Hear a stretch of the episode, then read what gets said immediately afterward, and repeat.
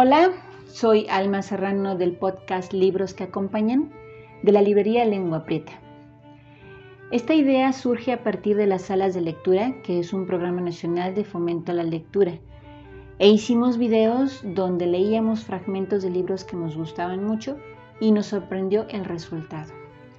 Es así que ahora nos aventuramos en este formato. En este mes de septiembre estamos haciendo lecturas de mujeres que marcaron un paso en la historia de nuestra independencia. Esta ocasión toca la heroína de la independencia, Josefina Ortiz de Domínguez, que vivió de 1768 a 1829. Vamos a hacer una lectura del libro Mexicanas que hicieron historia de Pedro J. Fernández. Leamos.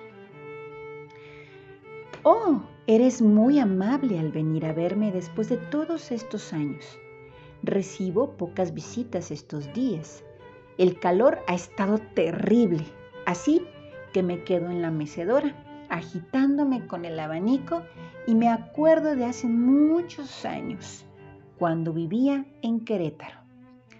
¿Sabrás mi nombre? Por supuesto, soy Josefa Ortiz de Domínguez aunque la gente me recuerda como la corregidora. La verdad es que el corregidor, o mejor dicho, el gobernante de la ciudad, era mi esposo Miguel. Pero como yo siempre andaba ayudando a todos, me pusieron la corregidora. No podía dejar que una abuelita perdiera su casa solo porque no podía pagar los impuestos o que a un niño le faltara el pan porque no tenía suficientes monedas en el bolsillo del pantalón. Ayudé siempre que pude. Cuando era niña, todo México se llamaba Nueva España. Yo era criolla, es decir, que mis padres eran españoles, pero yo había nacido en el continente americano y solo por eso tenía menos derechos. Conocí a muchos españoles que eran excelentes personas, pero algunos se sentían mejor solo porque habían nacido en la península ibérica. Déjame hacerte una pregunta. ¿Tú crees que una persona es mejor que otra solo por el lugar donde nació? Por supuesto que no. Todos somos seres humanos. En 1808 pasó algo que cambió todo. Déjame contarte.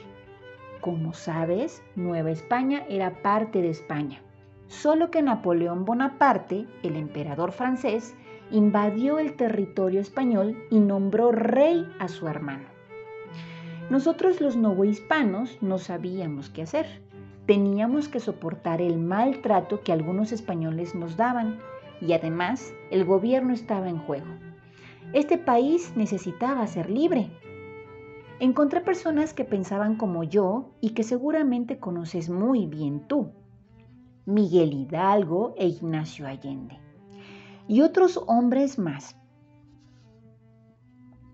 Aunque vivían en Guanajuato, nos reuníamos en Querétaro para pensar juntos cómo podíamos lograr nuestros objetivos.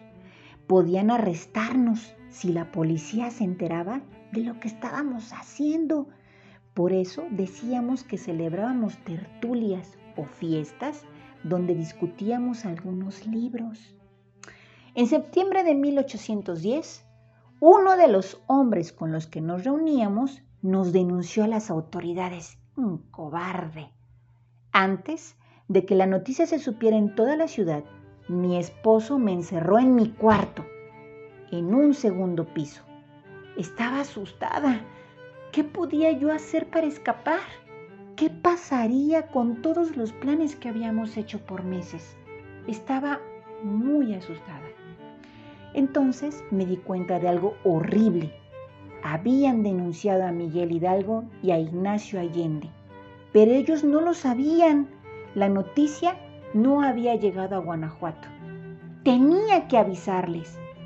Se me ocurrió una idea me puse unos zapatos de tacón muy grueso y di tres golpes en el piso. Lo hice una y otra vez para llamar la atención de uno de los criados que estaba en el primer piso de la casa. ¿Me oiría? Por fin escuché que me llamaba del otro lado de la puerta. Le dije que nos habían descubierto, que debía informar inmediatamente a Miguel Hidalgo de que su vida estaba en peligro. Oh, gracias a Dios, el criado me hizo caso.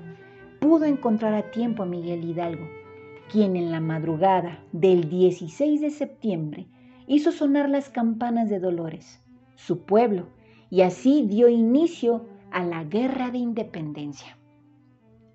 ¿Qué sucedió conmigo? Bueno, pues una noche entraron al cuarto varios hombres con órdenes de arrestarme. Yo les pregunté, ¿tantos soldados para arrestar a una pobre mujer? Ellos no me respondieron porque sabían que yo era una mujer inteligente y capaz de todo, como tú. Durante la guerra de independencia estuve encerrada en varios conventos. Por más que mi esposo les pidió que me perdonaran, los españoles no querían dejarme libre. Bueno, cuando logramos la independencia de México, no quise aceptar ningún pago por lo que había yo hecho. José Ortiz de Domínguez es reconocida como una de las iniciadoras de la independencia nacional y una de las heroínas más importantes del país. No quiso formar parte de la corte del primer emperador de México, Agustín de Iturbide, y luchó incansablemente por la libertad. Se han alzado muchas estatuas en su honor y hay escuelas que llevan su nombre se le reconoció como benemérita de la patria. Murió en la Ciudad de México el 2 de marzo de 1829. Estas lecturas están enseñándonos un poco de cómo era la época en ese entonces de la independencia y qué mujeres hicieron qué cosa para poder hacer el sueño de la independencia posible. Ojalá te estén gustando estas pequeñas lecturas. Nos leemos después.